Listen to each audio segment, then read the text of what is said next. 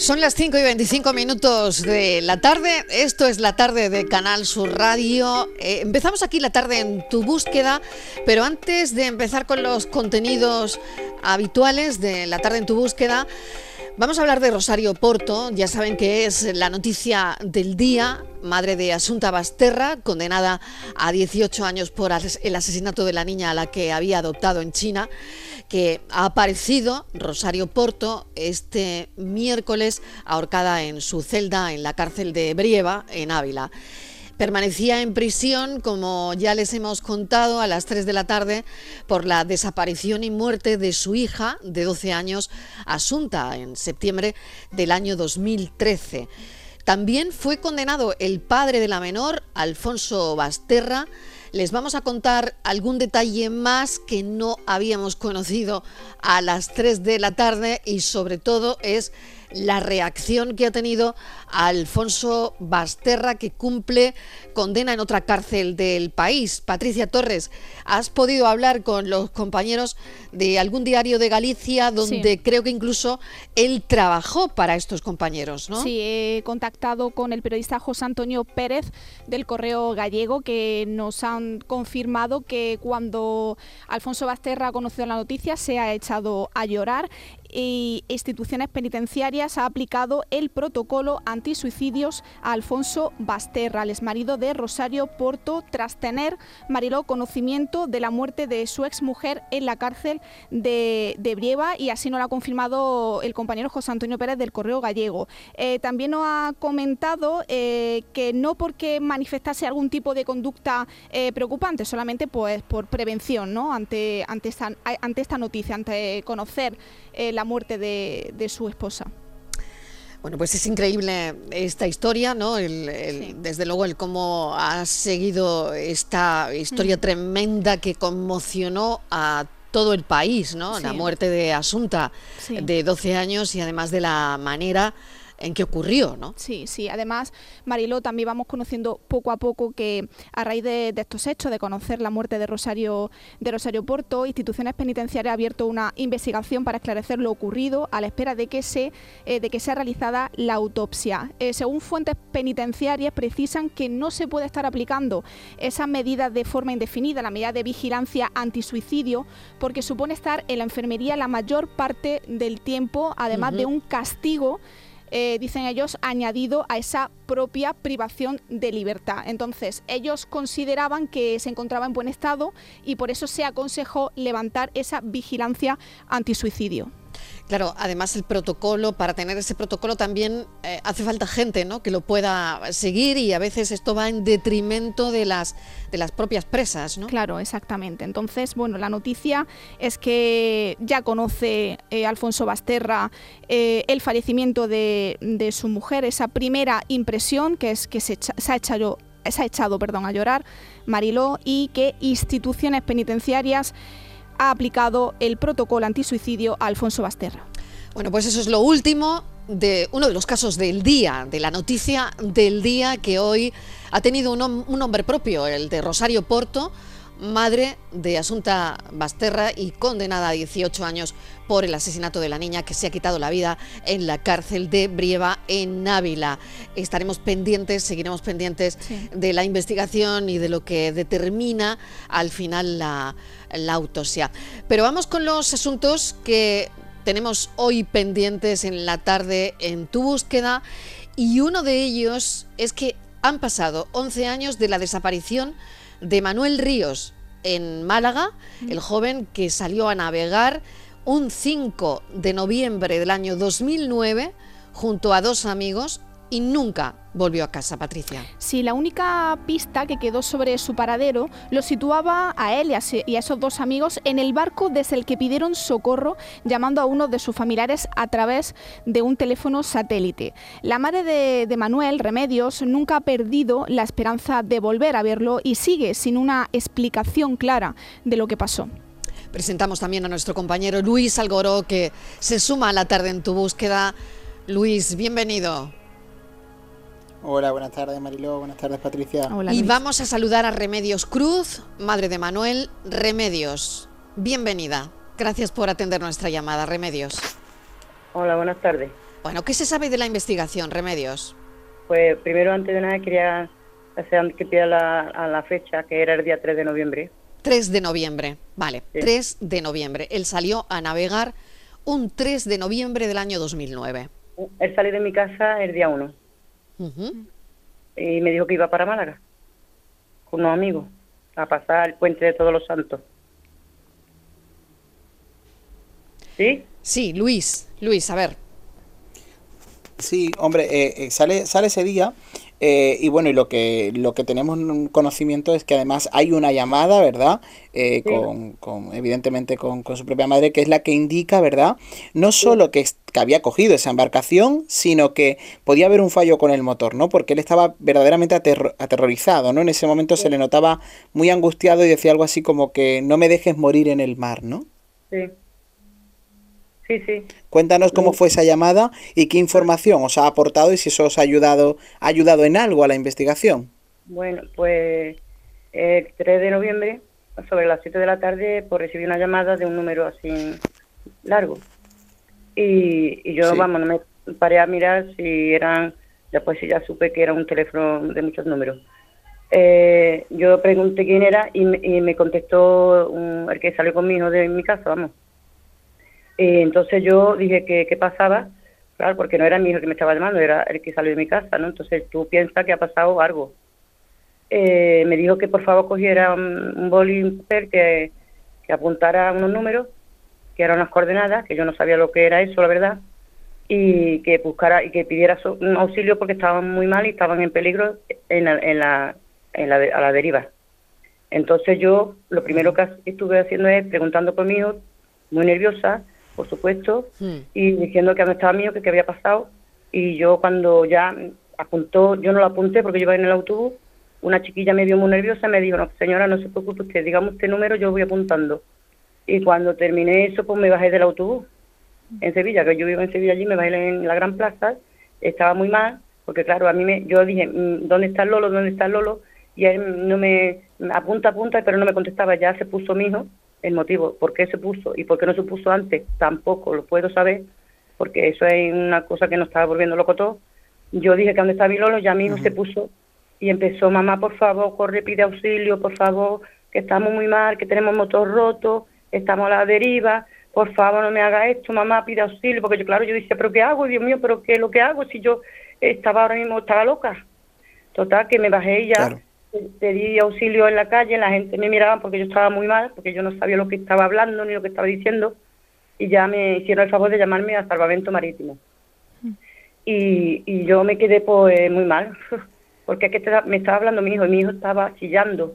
De, yo ahora con el tiempo, porque claro, en ese momento tú no piensas ni de la forma que está hablándote, de la forma que está chillando, era chillo de pánico, de miedo, de, de impotencia, de ya, ya me puse después a pensar y era ese tipo de, de chillo y de, de, pensar que estaba hablando conmigo, que por qué, por qué me llamaron a mí, es lo que nosotros preguntamos, ¿por qué no pudieron llamar a otra persona?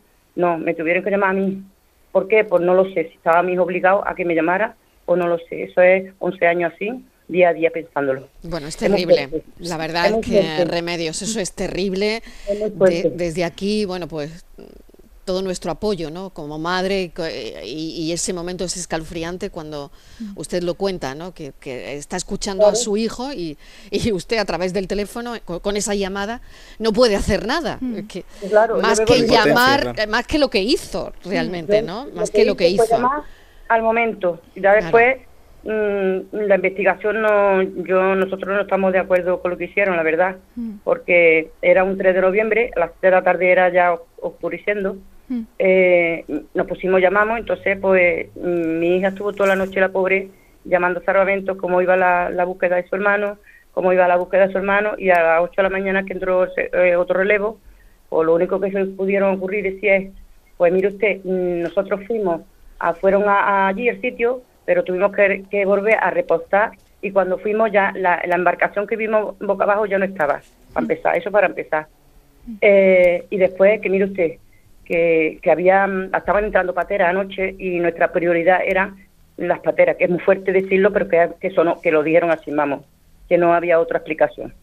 Eh, Entonces, Remedio, buenas tardes. Soy Patricia, encantada de, saludarte de, nuevo. Eh, hace un año, eh, cuando se cumplía una década de la desaparición de, su hijo, nos comentaba aquí en, la sección, en la tarde en tu búsqueda, que los familiares del otro desaparecido se han mantenido durante esos años al margen de, la búsqueda. Y hace unos días, eh, en relación bueno, al, a que se cumplen 11 años de la desaparición, los allegados de la familia de José Romero explicaban a los compañeros de de Diario Sur, que todavía viven eh, con el alma en vilo, que los años no han borrado el recuerdo. Bueno, ¿y Perdona, Patricia, ¿y, por qué conmigo no tienen contacto? Que yo era la única que tenía contacto al principio, ya me cansé y dije, Dios mío, pero ¿esto qué es?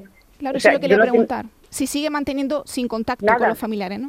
no, no, yo los familiares eh, he tenido contacto unos meses o un año, no me acuerdo, el primer año, y era yo siempre en la que llamaba, ¿qué pasa? ¿Cómo estáis? ¿Sabéis algo? Por favor, porque eh, yo no, no he visto yo no he visto que ha hecho nada yo no sé lo que ha hecho en Málaga esa familia yo no lo he visto nunca. Yo llevo 11 años luchando porque por supuesto tengo que saber lo que le pasó a mi hijo. Y claro yo no sé esa familia estará o no estará igual que yo no lo sé porque no tengo contacto con ellos que es muy triste que encima remedio. no, no salga la luz. Sí Luis Luis Sí, quería preguntar, ¿no, no, se no conocíais a, al otro chico ni la otra familia anterior al momento de la desaparición, ¿no? Para nada, a mí me llamaron... Ni nunca había hablado su hijo de nadie. No, no, no, él me dijo que iba a Málaga con el que se fue de, aquí de Sevilla. Iba a Málaga a pasar puente de todos los santos. Yo ya no sé, yo a mí me dijo que iba a Málaga y como muchas veces había ido, pues nada, pues iba a Málaga a pasar puente. Y ya está, después ya fue la llamada cuando yo me enteré que no estaba en Málaga, que estaba en medio de la, de, del mar. Pero es verdad que yo esa familia mm, estoy estoy estoy mal porque yo digo, Dios mío, por si es que no se ponen en contacto conmigo, no, no, no yo con todas las familias de los desaparecidos estamos unidas, somos una, una, familia, porque estamos en el mismo barco, como se suele decir. Sentimos lo mismo, entonces esta familia, porque no, no, y yo no sé si ha salido ahora el Málaga el otro día, me llamaron para hacer lo del periódico, a mí no me han mandado lo que yo he hablado, yo quiero, me gustaría también eh, ver lo que han puesto porque hombre, y salía en Málaga nada más el periódico, me llamaron el otro día y lo hice la entrevista mm. por teléfono. Pues vamos a seguir muy pendientes, Remedios, de, este caso. Son 11 años, pero no hay que perder nunca la esperanza de saber lo que le pasó a su hijo, ¿no? Yo quisiera no morirme antes de saber, porque la verdad que esto es muy triste, que tengas que levantarte y pensar qué le habrá pasado, qué no habrá pasado, estará vivo, estará muerto, estará eh, tendrá su cabeza, no lo sé, la habrán matado, no la habrán matado, es que es muy duro. Esto no es, esto no es para contarlo, es para vivirlo. Y, y yo pues intento, dentro de mi posibilidad y lo que puedo, o hacer lo que puedo, yo no puedo hacer más, es que no puedo hacer más. Remedios Cruz. Para no vivirlo, desde luego. Desde luego, muchísimas gracias por habernos atendido, contarnos la historia y nosotros seguiremos pendiente, como siempre, como hacemos con los casos la llamaremos para ver si esto se ha movido algo, si la investigación se ha movido de alguna manera. Sí. Mariló, perdone. Eh, le quería comentar una cosita, que es que estaba, que sí, que este eh, el día 15 de julio me llamaron la policía científica, que como me ha dicho antes de empezar, que si había alguna novedad o algo, ¿no? Eh, me llamó la policía científica para decirme que habían encontrado un cuerpo, ¿vale?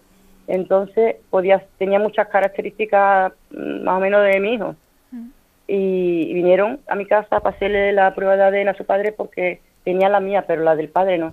Total, que, al cabo de tres semanas ya nos dieron el resultado de que no era, pero que tenía características porque se la habían encontrado en una isla, porque esa persona llevaba muerta 10 años, o sea que coincidía varias cosas, y, por lo, y por la estatura de los huesos, pero no era, no era, y, esa es la última novedad que yo he tenido desde, mm, bueno, y también deciros que, es muy fuerte también esto, que desde noviembre para acá se están moviendo un poquito los que se tengan que mover, pero desde, noviembre para atrás estaban los casos cerrados, todos, de 2010 para abajo, todos los casos desaparecidos cerrados. ¿eh? Y ahora se está un poquito, un poquito se están moviendo. No, esperemos que, que pronto tengamos noticias que sean buenas, que no sean malas. Desde luego, qué, duro es todo esto cuando escuchamos su relato, Remedio, desde luego qué fortaleza. Remedio. Pues no sé por qué te lo tengo esta fortaleza, pues no sé por qué, de verdad que no lo sé, no lo sé. Ya. Pero bueno. Porque, eres, porque eres madre, porque eres madre, Remedio. Por y por los que tengo a mi alrededor, no que tengo que estar fuerte por ello también. Sin duda, sin duda, Remedios. Muchísimas gracias. gracias Mariló. Remedios Cruz es madre de Manuel y no sabe lo que ha ocurrido con su hijo desde hace 11 años, salió a navegar ese 3 de diciembre de 2009 junto a dos amigos, pero nunca volvió. Gracias, Remedios. Muchísimas gracias. Un saludo. Un abrazo, Remedios. Bueno, vamos con otro, otra historia, otro caso. Eh, hoy vamos a tratar también una desaparición misteriosa, la de Diego Vargas Algaba, que permanece en paradero desconocido desde el 11 de mayo en San Andreu de la Barca, en Barcelona. Cuéntanos la historia, Patricia.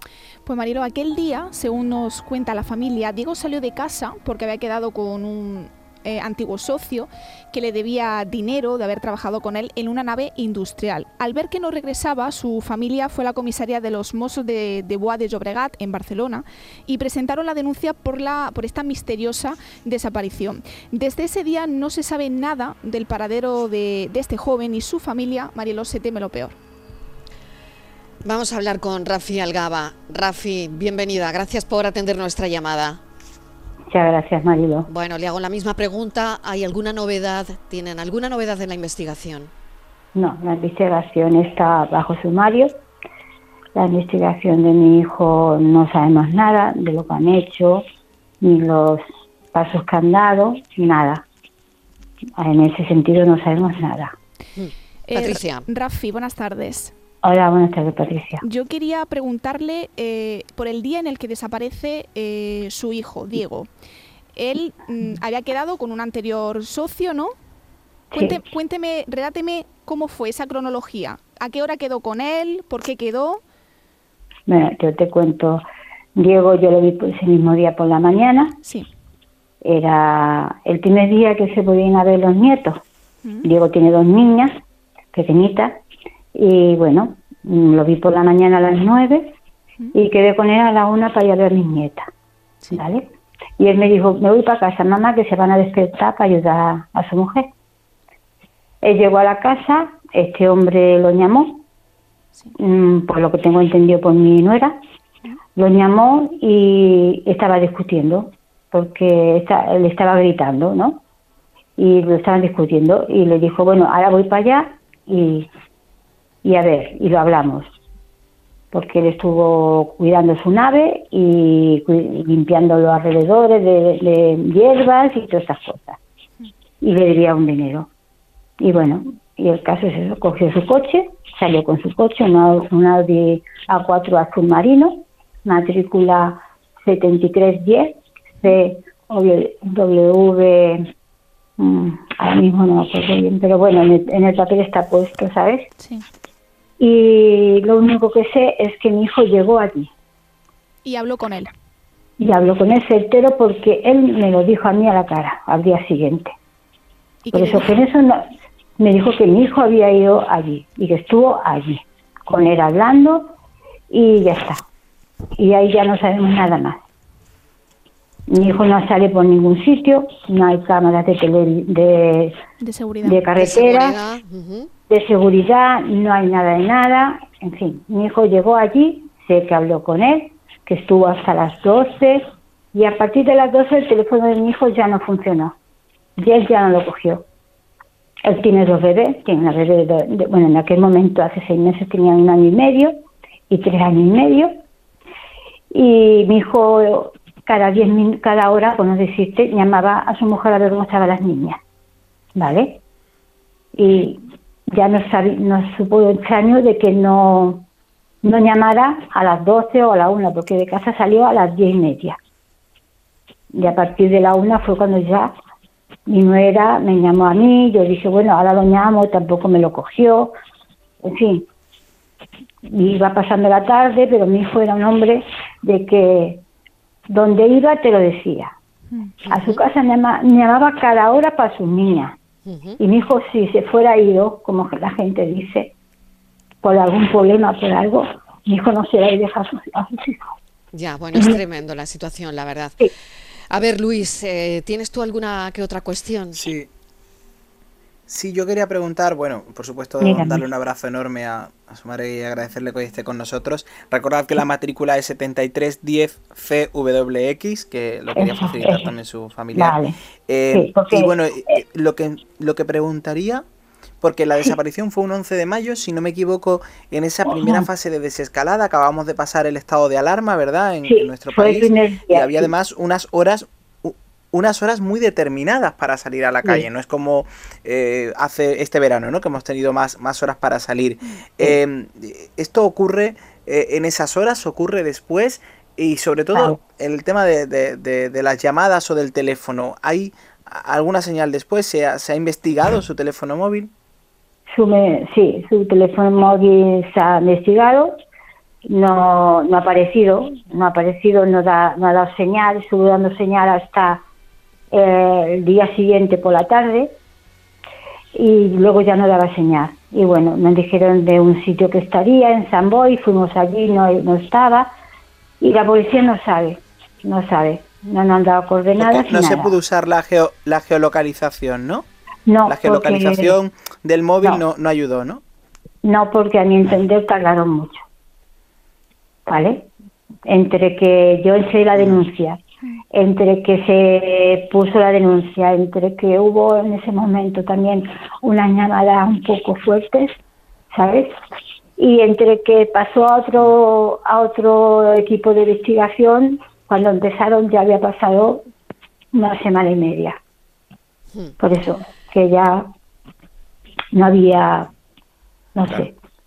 Seguiremos muy pendientes del caso Rafael Gaba. Muchísimas gracias. Eh, hoy, bueno, pues esto nos parece pues un misterio, de verdad, un misterio y...